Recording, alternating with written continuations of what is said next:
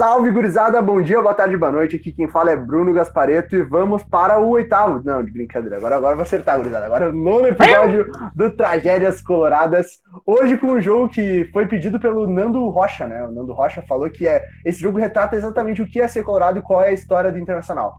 Qual é, gurizada? É Internacional e São Caetano em 2003, na última rodada do Brasileirão, a rodada de número 46, quando o Brasileirão ainda tinha 24 clubes, né?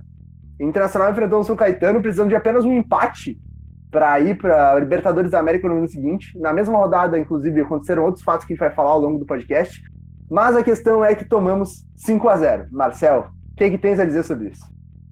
E aí, Gaspo, tudo bem contigo? Tudo certo, menino. Bah, cara, eu não sei como é, que, como é que a gente aguentava 46 rodadas no Brasileirão. Já é chato com 38, imagina com 46, né, mano? Cara, muito foda, né? Eu também não sei, tá cara, porque, porque 38, como tu falou, 38 já é muito e o calendário já fica apertado, né? Então Sim. não sei como que eles conseguem encaixar bem, na real. Claro, conseguiram encaixar mais tantas rodadas no brasileiro. Mano, aproveitando que tu falou do, do Nando Rocha aí, eu só queria agradecer o pessoal que ali no Twitter, para quem não sabe, eu fiz a. Perguntei ali qual jogo as pessoas queriam que a gente fizesse no podcast. E, cara, foram mais de 130 respostas, tá ligado? Foi um bagulho muito absurdo. A gente acabou escolhendo esse jogo, é, até porque também foi o jogo mais. É, foi o tweet mais curtido, né? O do Nando. E, sei lá, acho que vai ser um jogo legal, legal da gente, da gente falar agora. É verdade. Então, cara, vou só dar um contexto do porquê, primeiramente, que o Nando colocou esse tweet ali, né? Porque Inter São Caetano, tá? Pra quem não sabe, o Inter tomou 5x0 no Brasileirão. Tá certo que agora a gente tem pra cá é meio normal de tomar 5x0. Mas é, vamos sim, ano também.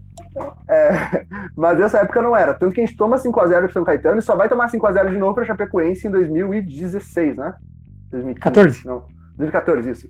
Então, tipo, 12 anos depois só a gente toma 5x0 de novo em Brasileiro. Mas qual era a conjuntura do campeonato? Se o Inter empatasse, ia pra Libertadores. O Inter toma 5x0. Porém, simultaneamente com a rodada de Internacional e São Caetano, o Grêmio estava jogando no Olímpico. E se ganhasse e tivesse mais uma série de resultados paralelos, se livrava, se livrava de rebaixamento. E eles estavam, tipo, virtualmente rebaixados. Né? Então, cara, o que aconteceu? O Inter perde um vexame, 5x0, 1x0 já seria o suficiente para ser um vexame total. A gente toma 5x0 e ao mesmo tempo o Grêmio se livra do rebaixamento na mesma rodada, no mesmo instante, Marcelo. É, Inter e São Caetano era confronto direto, né? Porque o São Caetano estava tava dois pontos atrás da gente, então o empate nos classificava porque o São Caetano não ia ganhar, então a gente já classificava para Libertadores. No fim a gente perdeu para o São Caetano, o Curitiba, que também estava atrás da gente, ganhou do Criciúma, 2 a 0 e a gente ficou fora da Libertadores. O Grêmio acabou escapando do rebaixamento também porque ganhou o Grenal da gente, 1 a 0 gol do Cristian no Beira-Rio, um chute na gaveta, ele saiu Banana Social ficar em silêncio, um dos jogos mais um dos grenais mais lamentáveis uh, do Inter no Beira Rio. Era um jogo que a gente era muito superior na época e era para ter vencido. E não foi o que aconteceu. No fim, esse jogo, esses pontos acabaram livrando o Grêmio do rebaixamento, ao mesmo tempo que tirando o Inter da Libertadores, numa, numa época que a gente estava muito ansioso para jogar a Libertadores, porque o Inter não jogava desde 93. Imagina, eu nasci em 94, era 2000 e 2003, eu nunca tinha visto o Inter jogar uma Libertadores. Então, imagina a frustração na época. Nossa, Marcelo, tu é velho, cara. São 97, também não tinha visto nenhuma, nenhuma Libertadores. Mas, cara, não, tô brincando, tá, Marcelo? Tu é novo, o pessoal que tá assistindo aí, toda a juventude não, quer, não é pela idade, a juventude é mais pela, pela vontade de viver. Mas, ah, então eu tô velho mesmo. Vontade de viver caralho. não, mas, gurizada, eu, eu, como colorado, nascido em 1997, em 2003, eu não consigo fazer as contas agora rápido de quantos anos eu tinha. Acredito que era entre 7, 6, 7 anos, isso aí. Mas eu lembro desse jogo porque foi uma, uma, das primeiras memórias minhas como colorado. Né? Isso é muito, isso é muito emblemático para mim, tá? Por quê? Primeiro, a minha primeira memória de como colorado é Inter São Caetano e o meu primeiro jogo no Beira-Rio é o Grenal do Pedro Júnior. Então, assim, ó, é tudo certo, tudo como um colorado tem que ser, né? A gente vai ter que te manter longe de tudo relacionado ao Inter, Gaspar. Não, cara, mas eu tenho, tenho outra coisa, né, cara? Que eu só perdi um jogo no Brasil na minha vida. O do Grau do Júnior foi empate. Só perdi um jogo. Qual jogo perdeu? Inter e Fluminense em dois jogos, na realidade. Foi Inter e Atlético Mineiro no passado, uh, no, no, no, retrasado no Brasileirão, e Inter e Fluminense do gol do Rafael Moura do Sobis no Brasil. Que horror. Uhum. Foi bem. Uh, ô, Gaspar, uh, tu falou no, no, no, calendário ali com 46 rodadas, né? Que já, já é apertado com 38, imagina com 46. Uh, é por isso que nesse jogo nós tivemos o desfalque do Nilmar e do, do Daniel Carvalho. Ambos estavam a serviço da seleção, acho que era da, da seleção que ia jogar o pré-olímpico, né? Em 2004, em janeiro de 2004, a preparação começou em dezembro de 2003. Então nós perdemos os dois para esse jogo e fizeram muita falta, né? Para ter uma ideia da importância deles, o Daniel Carvalho fez cinco gols e deu sete assistências naquele Brasileirão, eh, sendo duas delas para o Nilmar. E o Nilmar fez 10 gols e deu três assistências. Eles estavam envolvidos diretamente em 23 dos 59 gols do Inter na competição, ou seja, quase 40%. É, cara. E, e era um time, o um Inter, que estava virando a página, né, Marcelo? porque a gente via uma reestruturação muito grande, tanto que tem alguns jogadores desse elenco que estiveram, fizeram parte tanto do Mundial do Inter quanto ali da Libertadores, né? O exemplo é o Klemer e o Edinho. São dois jogadores Sim. que entram, o Edinho entra no, depois, ali no segundo tempo, mas o Klemer ele vira base, né, para esse time, e o treinador é o Murici Ramalho, né, cara? Ou seja, também grande parte desse elenco esteve, né, na construção daquele 2005 que bateu na trave do Brasileirão, quer dizer, a gente quando tem o moral, né? Mas que bateu na trave que eu diga uh, de forma científica, porque lá na CBF está como Corinthians como campeão. Mas a gente tem essa base de elenco que realmente né, foi muito boa e muito promissora para o Inter. Porém, esse ano de 2003 foi um desastre, né? Meu, eu não. É que, é que ele termina muito mal, né? Com esse 5 a 0 A expectativa era que o Inter fosse pelo menos para a Libertadores. Mas esse time chegou a ser líder do Brasileirão no, ali na oitava, nona rodada, se não me engano. E até fez uma boa campanha. Uh, até se for comparar com o ano anterior, que o Inter quase foi rebaixado, uh, teve que reformular o elenco inteiro, trouxe o Murici como treinador. Não foi um mau ano, pelo menos no Brasileirão, entendeu? Só que o que fica é justamente esse jogo e essa essa uh, essa oportunidade que a gente perdeu de ir para Libertadores. No fim, a gente acabou indo para a Sul-Americana, jogou 2004, 2005 a Sul-Americana, tomou dois total do Boca, aprender um pouquinho, e aí veio 2006, Libertadores, e todo aquele sonho que a gente viveu, né? É, cara, e também, mas tem detalhe de 2013, né, cara, que é a eliminação pro Remo. Eliminação pro Remo na Copa do Brasil. As fases iniciais ainda da Copa do Brasil. Hum, Marcelo tem uma história fase. legal, né? Tem uma história legal desse jogo, né, Marcelo? Não, não muito legal, né? Posso contar rapidinho aqui? Conta, não, na verdade eu era, eu era, criança, tava no Beira Rio com meu pai e o Inter perdeu o primeiro jogo 1x0 e ganhou o segundo jogo 2x1. Acabou o jogo, vi todo mundo indo embora e eu fiquei esperando. Meu pai levantou e aí, vambora, filho. Eu, ué, pai, mas tá, a gente ganhou 2x1, eles ganharam 1x0, lá vai pros pênaltis. Ele assim, não, não, o Inter tá eliminado porque eles fizeram um gol fora. Aí eu fiquei muito triste. Eu tava faceiro e ganhei pros pênaltis, tá ligado? Sim. Bah, cara, é muito Mas, triste. Uh, criança, criança quando toma um choque de realidade é muito triste. Né? Sim, é horrível, cara. É horrível. Eu achei que eu, tipo assim, achei que o pessoal tava só puto porque o Inter não tinha conseguido fazer mais um. mais. Fazer 3x1 no Remo, tá ligado? Mas eu achei que ia pros pênaltis. No fim, foi aquela merda daquela notícia. Enfim, Gaspar, escala o glorioso São Caetano de 2003, por favor. Ah, cara, era um timaço esse time São Caetano e tinha um treinador que era a altura do timaço que era São Caetano, que era o Tite, né?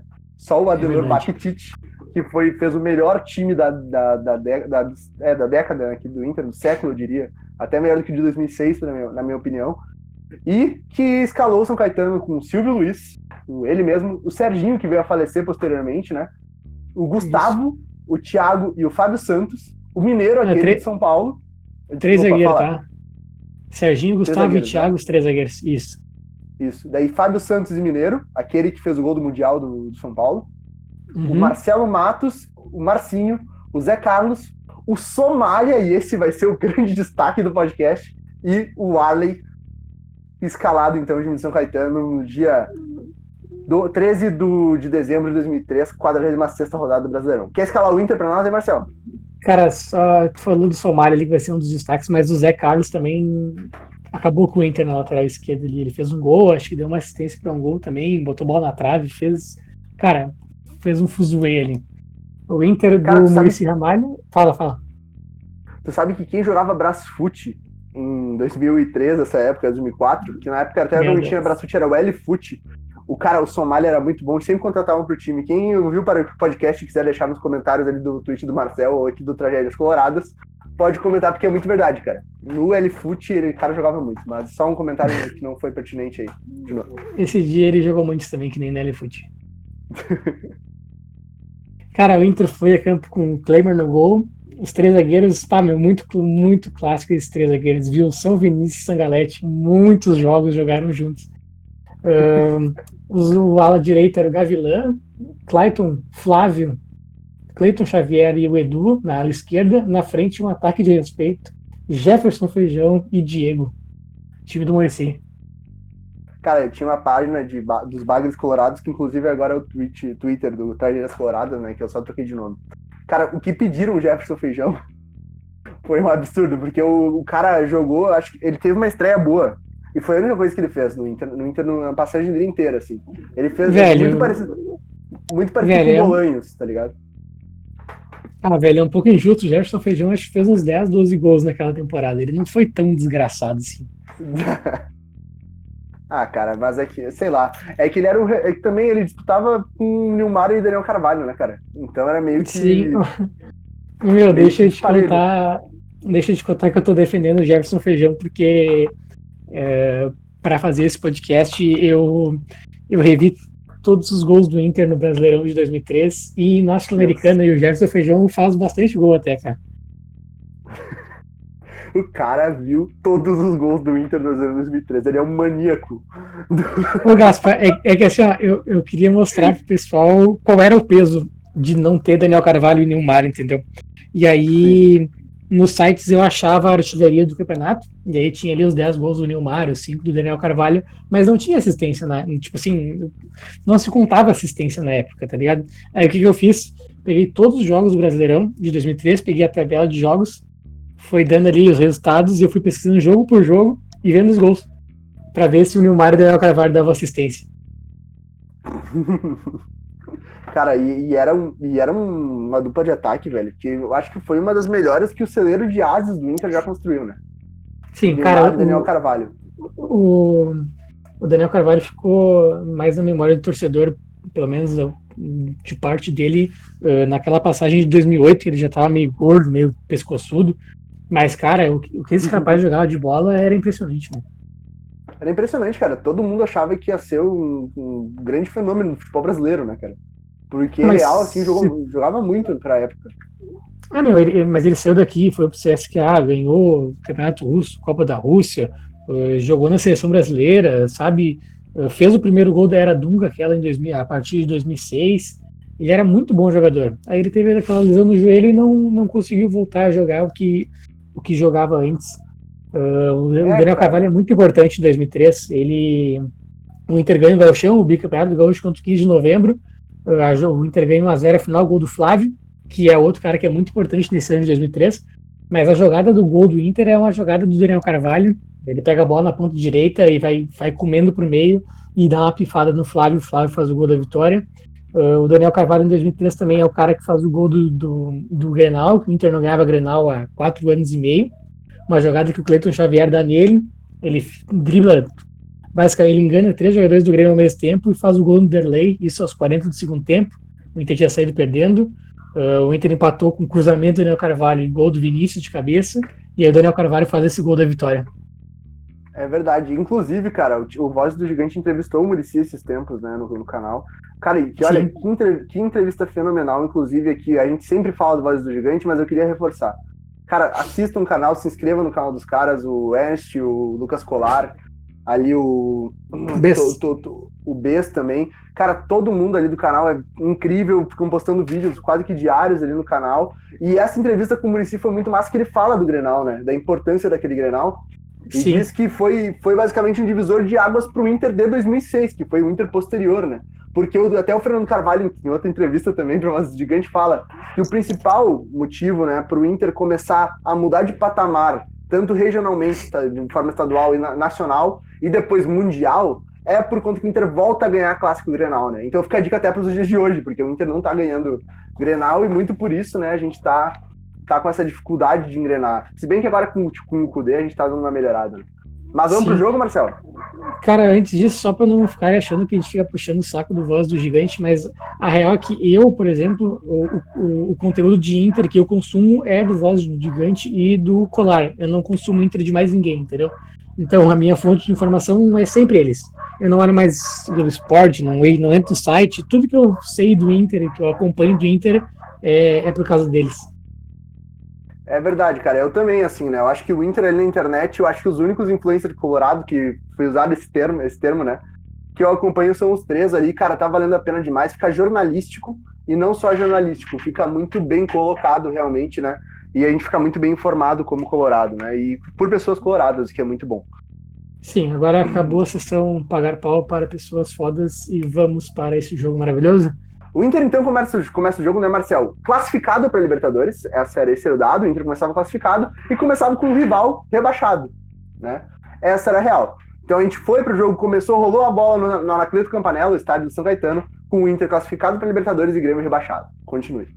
Uh, o jogo o jogo em si começou meio truncado. Basicamente, o Inter foi ter uma chance de gol no escanteio que o Diego chutou para fora. Uh, depois, aos 17 minutos já do primeiro tempo, o zagueiro Gustavo, como na época era muito normal, é, muito comum jogar com três zagueiros, né? Então, geralmente um zagueiro saía, sa, saía para atacar. Numa dessas, o zagueiro Gustavo do, do São Caetano deu uma caneta no Diego e tocou pro Marcinho dentro da área que chutou para fora. É, cara, a gente fala o 5 a 0 ele não foi à toa. Essa é a realidade. Olhando os, os melhores momentos, a gente vê, cara, a gente foi amassado, cara. A gente foi amassado antes de, de tomar o primeiro gol, tá ligado? Aí o São Caetano, Sim. o São Caetano jogou muito melhor. Foi uma supremacia fora do comum, assim. Isso é Sim. absurdo. Olha a cachorrada comendo aí. Não, aqui, aqui tá foda, foi mal. Não, não, seguimos, não dá nada. Cara, aí aos 17 minutos do primeiro tempo, aliás, desculpa, aos 35 minutos do primeiro tempo, a gente toma o primeiro gol, né? O Edu Silva domina, vai, vai, dominar a bola e acaba perdendo para o Mineiro no campo de defesa. A defesa do Inter já, já não estava apostada, porque já estava saindo. E nessas o Mineiro encontra o Zé Carlos, lateral esquerdo, e ele bate cruzado sem chance para o Klemer. É. E o Klemer naquela época não era muito amado pela torcida, né? o Klemer era cara, meio, tinha uma, tinha uma famazinha cara, assim de mão de alface. Cara, na real, até hoje ele tem essa fama, né? Ele, a verdade é que ele, meu, ele, ele cresceu no Mundial. A verdade é essa. Na Libertadores, por exemplo, ele faz aquela defesa espetacular na cabeçada do Alex Dias, mas aquela loucura só acontece porque ele toma um peru, que é o segundo gol de São Paulo, né? Foi uma compensação histórica, tá ligado? Sim, sim. Mas no mundial, no mundial, de fato, eu até acho que ele falha no primeiro gol, no, desculpa, no gol do Awali, na semifinal do Mundial, mas na final ele fecha, ele fecha a goleira, tá ligado? Nunca foi um goleiro que eu confiei. Com o tempo eu acabei confiando menos ainda. Uh, mas, cara, na, nas horas mais importantes, ele, bem ou mal, tava lá, deu tudo certo, graças a Deus, e é isso. Cara, em questão de importância, tu acha que ele se equipara ao manga, por exemplo? Uh, cara, é que o título conta muito, né, meu? Ele ganhou uma Libertadores e um Mundial sendo titular e o Manga ganhou dois Brasileirões. É é foda. É, para é mim, foda, o né? manga, o manga para mim é o maior goleiro da história do Inter, mas uh, o Klemer é muito importante. Ah, tá tipo assim, é, numa cara. seleção do Inter de todos os tempos, meu goleiro seria o manga. Tá? Ah, eu também acho que eu colocaria o manga assim, mas não não daria o demérito do Klemer, porque o Klemer, além de ser um baita do goleiro, é um puta de um líder, né, cara, de vestiário. Não, não, o Klemer é um cara muito foda. Vamos peru de vez em quando, mas ele é um cara muito foda. É. E, Marcel, uma coisa sobre esse jogo contra o São Caetano ainda, né? Mas, cara, o primeiro tempo até que não foi tão ruim quanto poderia ter sido, né? Porque a gente toma uma pressão, toma um a zero ali do Zé Carlos, que foi um dos grandes fenômenos desse jogo. Depois, aos 45 minutos do, do primeiro tempo, ainda tem o chute de fora da área do Clayton para fora, ou seja, o Inter tenta reagir. Mas, cara, parece que deu um baque realmente dentro do vestiário e o Inter tomou mais quatro gols no segundo tempo, né? Cara, tem coisas que, que o Inter faz e que não tem explicação. O jogo tava foi desaparelho, não sei, mas o primeiro tempo não foi um. Não foi um. O Inter não foi amassado. A verdade é essa, o Inter teve uma, uma, duas chances de gol, assim, tomou o gol, é verdade. Mas não foi um primeiro tempo com um desequilíbrio tão grande, assim. Mas depois do intervalo, acho que depois do segundo gol, o Inter deu uma brochada, e aí os, terceiro, quarto e quinto saíram meio naturalmente, assim. Porque se for parar pra pensar, tava 2x0 até os 30 do segundo tempo. E o jogo foi 5, tá ligado? Nós fomos 3 gols em, 45, em 15 minutos. É, cara, é, isso a gente mostra que pra tomar 5x0 o cara tem que se esforçar, né? Porque contra o Chapecoense foi muito parecido, que o Inter tava tomando 3x0, 2x0, e daí teve o goleiro expulso, daí o Rafael Moura foi pro gol, tomou o quinto de pênalti. Nossa, foi um fiasco. Bah, Mas... É. Mas enfim. Rafael Moura no gol é muito bom, né, cara? Que eu amo aquela foto. cara, que horror lembrar isso. O Rafael Moura foi goleiro, foi segurança, foi tudo no Inter, menos centroavante. Menos centroavante. E ficava bem pedidinho, tipo parede, assim, que era bem pedido também. Os dois. Se tivesse uma competição de quem ficava mais na banheira, Cara, eu diria que foi o. Eu diria que ainda é o Rafael Moura. Mas parede como mais Moura... recente, a gente usou ele. O Rafael Moura adorava o impedimento, mas é que os, os, impedimentos do parede são sempre impedimentos em lances que ele fazia o gol, tá ligado? Então ficou muito marcado. É verdade. mas vamos lá pro segundo tempo? Vamos lá, vai lá. Vamos lá. Então, o zagueiro Gustavo ele bate a falta, né?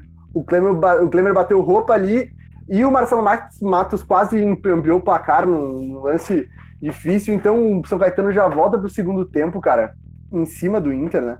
E, cara, como eu falei para você, se olhar os melhores momentos, vocês vão ver que ainda é aquele melhores momentos do lance final, né? Que tinha, que era bem nostálgico, que é bem nostálgico para quem olha.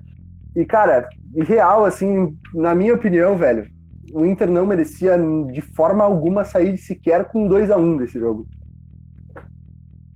Cara, esse lance do Gustavo é, é muito clássico do Klemer, né? O cara deu uma bomba no meio do gol, o Klemer foi encaixar e deu aquele, aquele famoso peito de madeira, aí ele sai correndo atrás da bola e o Marcelo Matos chuta pra, por cima do gol.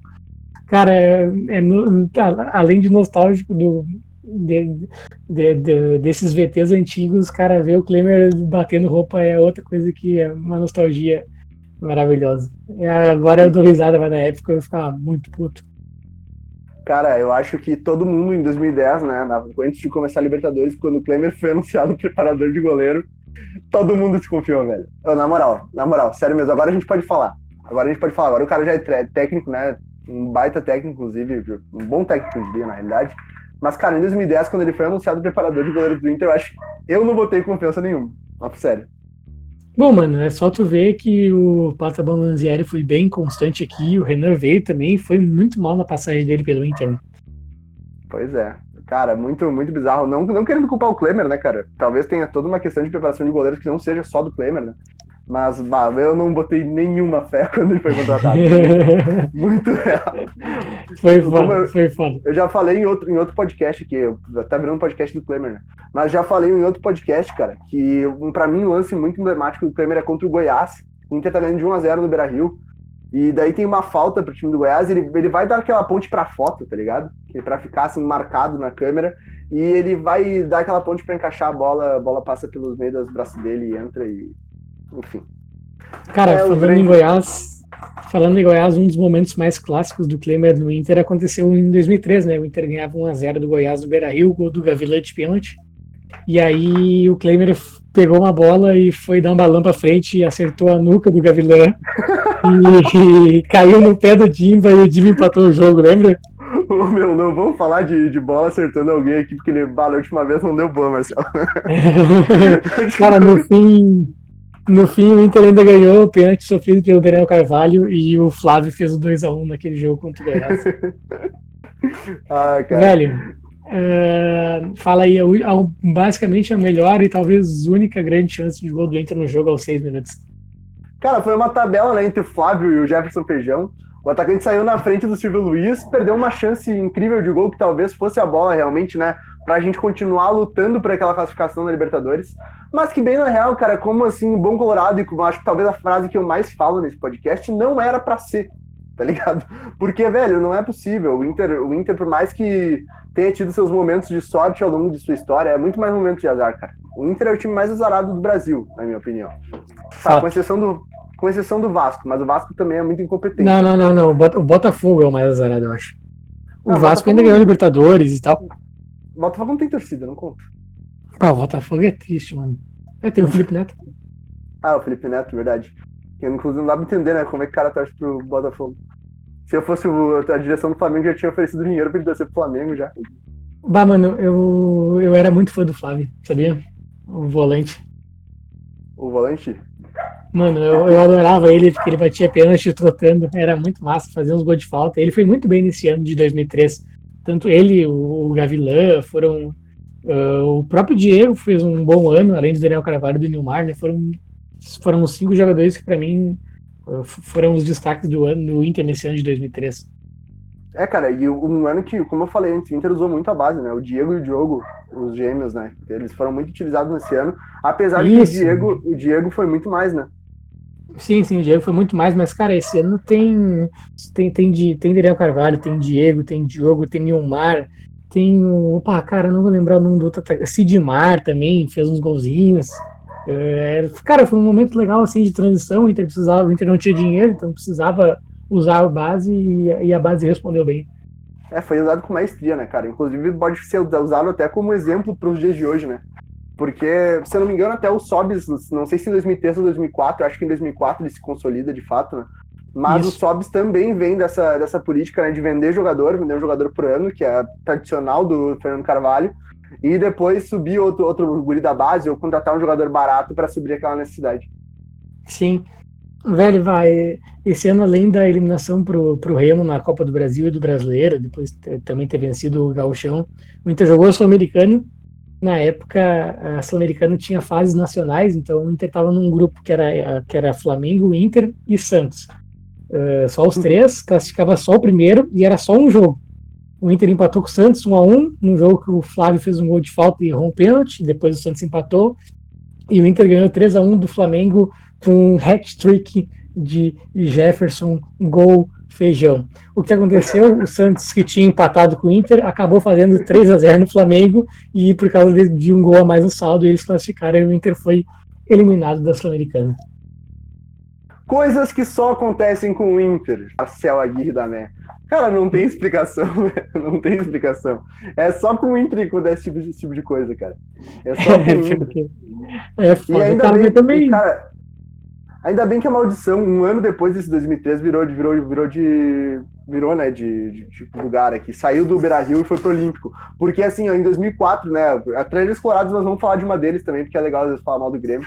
Mas, mas, assim, ó, vocês não sei se vocês lembram, mas tem um áudio lendário, assim, que tá no roda, roda no YouTube, que era o segundo rebaixamento do Grêmio, que é o famoso lance do Tavarelli. Tá ligado, Marcelo? Isso, gol do, gol do Paraná, né?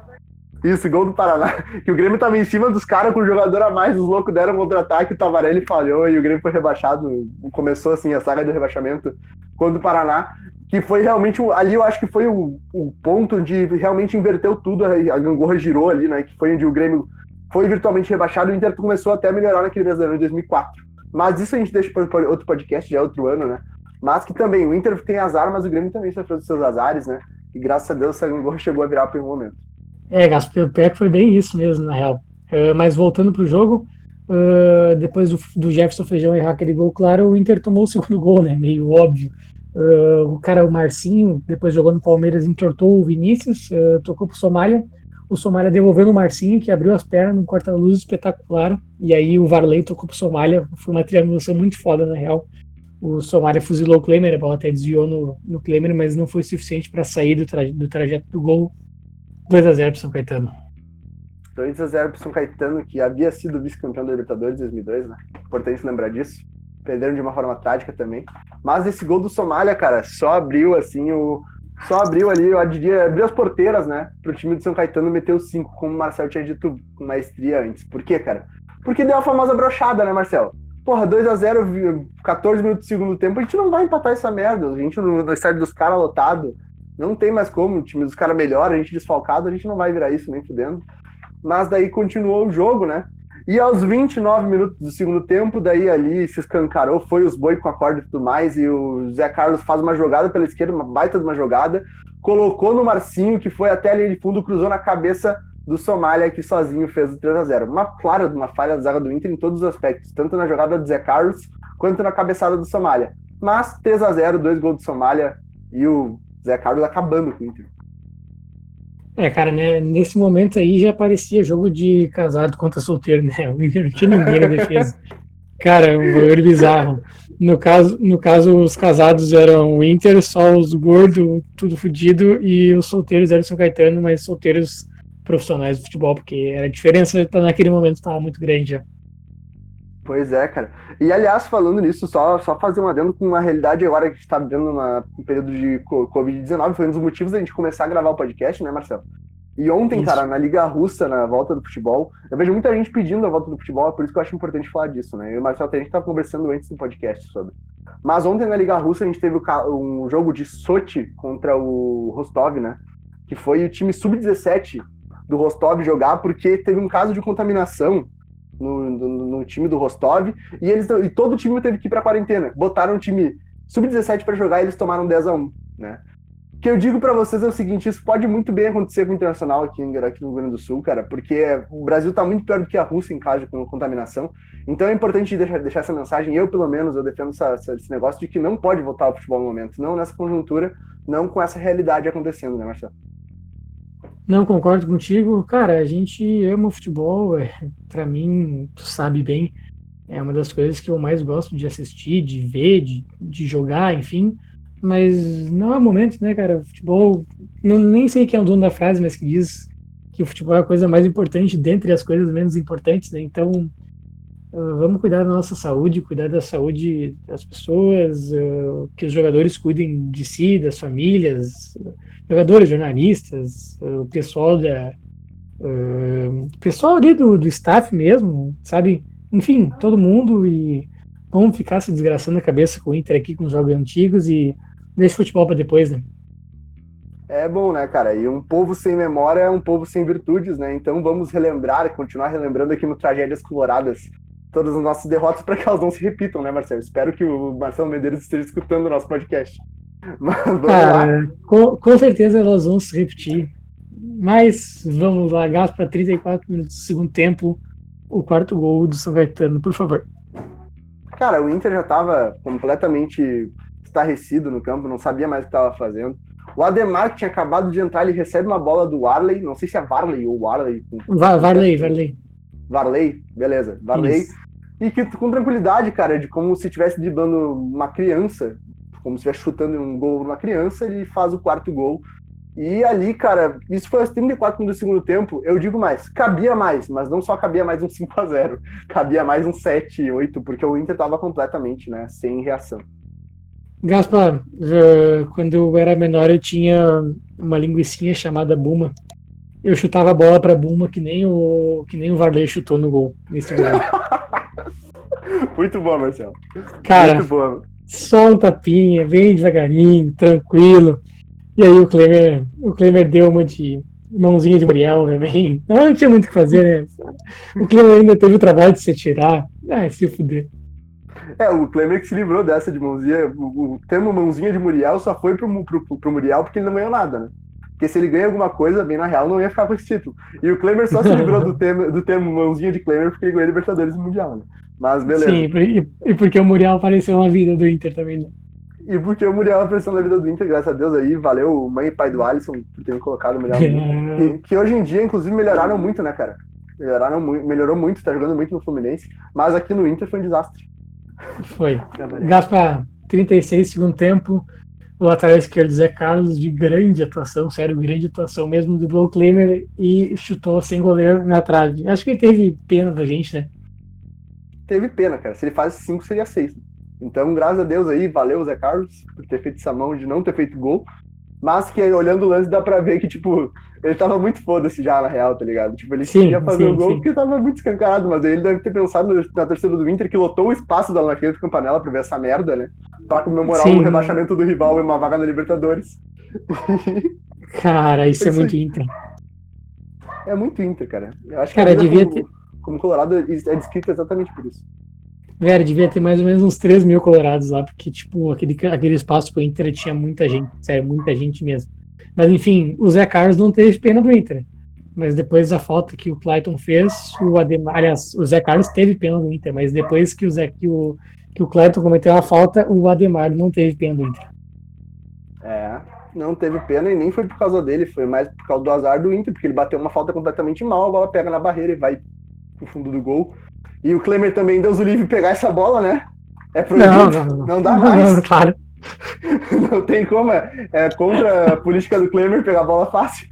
Mas vamos lá, 5x0 gol do São Caetano. Velho, nessa fase do jogo, se acertasse a goleira, podia ser pra comemorar. É verdade, é verdade. Então 5x0, né? Eu acho que ali já acabou o jogo. O Grêmio já tá na é... Série A do 2004. O São Caetano já, já tá classificado para Libertadores. E, e é isso. Continue, Marcelo. Não, é que é, no, no fim ainda, tipo assim, como tragédia é bobagem, né? o Silvio Luiz, goleiro de São Caetano, falha. Tipo assim, provavelmente já tava frio, tá ligado? 45 minutos sem, sem trabalhar.